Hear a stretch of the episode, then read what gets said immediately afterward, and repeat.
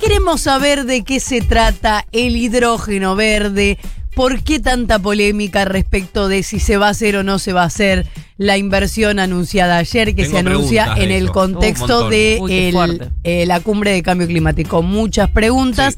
Y, ¿Y qué hace ahí en, en medio de todo eso Agustín Pichot? Así que Nazarena Lomagno, adelante. Bueno, habíamos adelantado, chiques, en los títulos que la firma proveniente de Australia, Fortescue, me encanta el nombre, anunció ayer una inversión en el país por 8.400 millones de dólares, ¿sí? destinada justamente a poder producir hidrógeno verde a partir de fuentes de energías renovables, en este caso la energía eólica, aquella que se produce a partir del viento, en la provincia de Río Negro, particularmente en la localidad de Sierra Grande. Es una inversión mucho, muy importante porque se trata de la más alta de los últimos 20 años, ¿sí? Bueno, como te decía, va a- va- des- bah, demanda una inversión de 8.400 millones de dólares y la idea es que cree más de 15.000 puestos directos de trabajo y hasta 50.000 puestos de trabajo indirectos. Ahora, ¿Qué onda con el hidrógeno verde? El hidrógeno verde básicamente es... A ver, el vamos a empezar con el hidrógeno. El hidrógeno es un elemento químico, es muy importante porque es el que más abunda dentro de los elementos químicos a nivel internacional. Tiene algunas ventajas importantes, como por ejemplo el rendimiento energético, ¿sí? su gran disponibilidad y la más importante es que no genera emisiones de efecto invernadero en la combustión, lo cual es ahí, ahí está la clave en este proceso de transición energética y de generar una eh, economía más sustentable y demás. Ese me parece que es el punto principal. Entonces, todas esas cuestiones determinan que el hidrógeno puedan tener una capacidad muy importante para poder transformar la matriz eh, energética eh, a nivel global. Ahora, ¿Cuál es el uso, digamos, para qué uno puede utilizar el hidrógeno, por ejemplo? Bueno, hoy en día, más que nada, el hidrógeno se utiliza para la producción de fertilizantes, sí, pero ¿qué es lo que sucede? Distintas proyecciones lo que están haciendo es situar al hidrógeno como uno de los principales combustibles para las próximas décadas. Bueno, en eso se enfoca este, mm, esta inversión de la empresa australiana. De hecho, que hoy eh, en otros países un poco más desarrollados, que ya están más avanzados en estos temas, existen vehículos ¿sí? a base de hidrógeno que se comercializan por automotrices y también hay pruebas pilotos directamente eh, de utilizar el hidrógeno como combustible en trenes, transportes de cargas y demás. Ahora, ¿por qué verde? ¿No? Bueno, hay varios colores. ¿Es el color? ¿Cómo? Porque es verde. Claro, ¿por qué estamos hablando de hidrógeno verde, no? Pues- ¿Es porque es verde? Sí, porque lo, lo, lo tiñen de verde. De verdad te digo. A ver, eso, la producción viene de varias fuentes, ¿sí? Que pueden ser más o menos contaminantes porque se presenta... A ver, el hidrógeno se presenta no de manera aislada, sino en varios elementos químicos, como puede ser el oxígeno, el carbono, o en compuestos químicos, como puede ser, por ejemplo, el agua, el amoníaco, metano y demás. De hecho, los eh, combustibles que se utilizan ahora, que son hidrocarburos, Sí. justamente se llaman hidrocarburos porque tienen hidrógeno y Sí. carbono. Exactamente. Bueno, es- entonces eso hace el hecho de que aparezca el hidrógeno en varios compuestos o elementos químicos, que la producción sea facti de, de hidrógeno, ¿no? A la hora de separar el elemento químico del hidrógeno, sea justamente factible a partir de varias fuentes y con distintos procesos de transformación, ¿no? Bueno, entonces, de acuerdo al proceso de transformación que tenga y el proceso de producción es que se cataloga por distintos colores. Bueno, por ejemplo, existe el hidrógeno gris, existe el hidrógeno azul, el rosa, el amarillo. Bueno, acá estamos hablando del hidrógeno verde. El hidrógeno verde proviene de energías renovables, en este caso de la eólica, y por eso se llama así, básicamente, Bien. porque es verde. Cosa ¿entendés? que eh, en el sur del país está, eh, digamos, es un terreno muy propicio para, para todo el plan de lo que se requiere ahí. Por un lado el viento, por otro lado Sí. que haya sol, por otro lado que no haya sol y así eh, toda, toda esa búsqueda de clima en el, además en una zona bastante poco habitada Sí. es eh, también un terreno propicio. Sí, y también con la eh, gran ventaja que tiene la Argentina de eh, ser productor de, eh, de los ventiladores eólicos, digamos, que es lo, lo que, que son muy pocos los países del mundo que lo producen.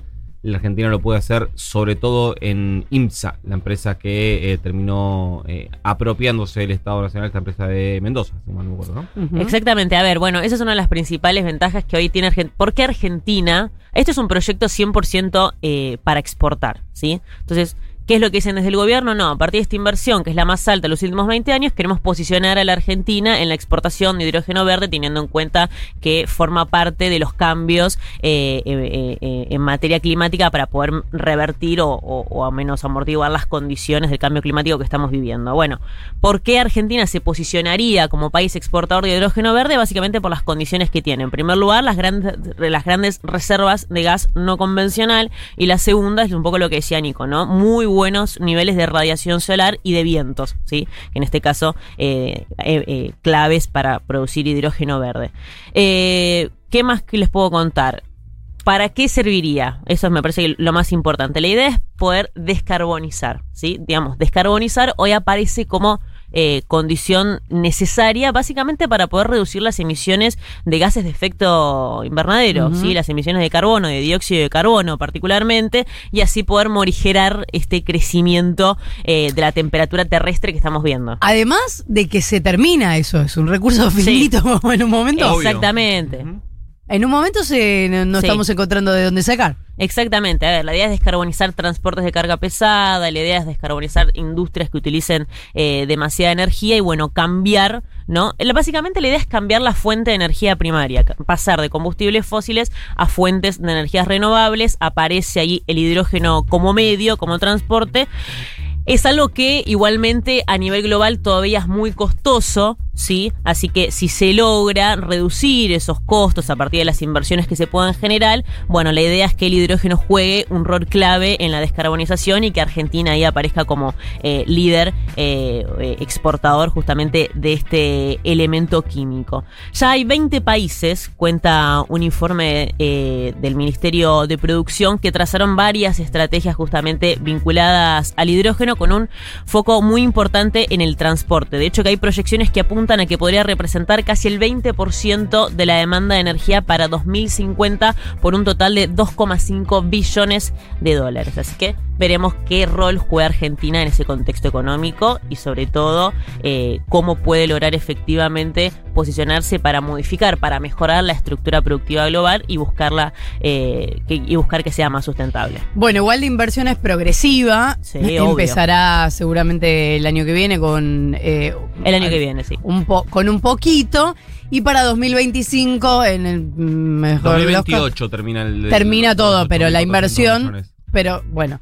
Eh, antes de que Alberto Fernández se suba al escenario por el tema de cambio climático, pero metiéndonos también en este asunto, Sí. Agustín Pichot lo vimos ayer como la cara de esta Todos pensamos... ¿Y este? ¿Y ese, pasó ahí? Bueno, resulta que eh, Agustín Pichot, que quiso ser eh, directivo presidente de, nunca sé cómo se llama la FIFA de la AFA de La Unión eh, Internacional de Rugby creo que es. Unión Internacional de. Rugby, sería la UIR, puede ser. Algo así. Puede ser. Bueno, la cuestión es que perdió en la votación, pero él hace mucho que se dedica no solamente a la cuestión estrictamente deportiva del por dos rugby. votos perdió. ¿Por dos? Sí, perdió por apenas dos Yo leí votos. cinco, ¿estás muy seguro? Ah, puede ser, no, no, no estoy seguro. Ah, sé que era, ok. eh, pero me- ayer me Pero dijeron- pocos. un periodista deportivo que respeto mucho me dijo dos, así que yo no ok, bueno, no sé. No estoy segura. Pero, mm, bueno, entonces Agustín Pichot eh, eh, conoció a esta gente, a los australianos. En un momento los australianos quedaron muy flasheados con él. Claro. Y se convirtió en el presidente de Fortescue para Latinoamérica. Y Era ayer, para lobista, le dijeron. Claro, y ayer estaba en eh, la cumbre climática y se anuncia esta inversión. Entonces, eh, con el canciller, con las autoridades argentinas, Agustín Pichot da una especie de conferencia improvisada y le dicen, pero pará, ¿seguro que quieren invertir la Argentina? Es una mierda. Y él dice esto. Al señor Pichot le quería preguntar qué lleva a la compañía a, a traer su plan de negocios a la Argentina, digamos, por los problemas macroeconómicos que existen o las las proyecciones que hay, la salida de la, de la, de la crisis y demás. A veces creo que somos, autoboicoteamos muchísimo al país, somos muy, nos, nos gol- nos castigamos demasiado y perdemos mucho tiempo, perdemos mucho tiempo y no, no, no vemos... Bueno, ahí el está que Agustín. Pichot, que es el, el representante para Sí. Latinoamérica de esta compañía verde. bueno, está bien. Si, de- de- ya no nos interesaba más si iba a No. hablar de lo No. bueno, está bien.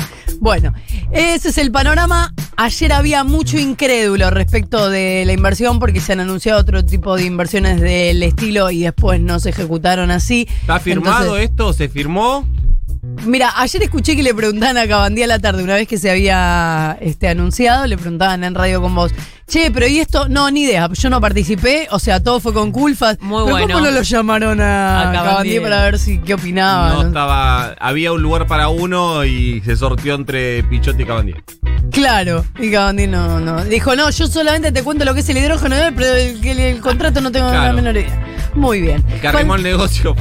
Claro, es- fue el que se sentó. Faltan 20 para las 8.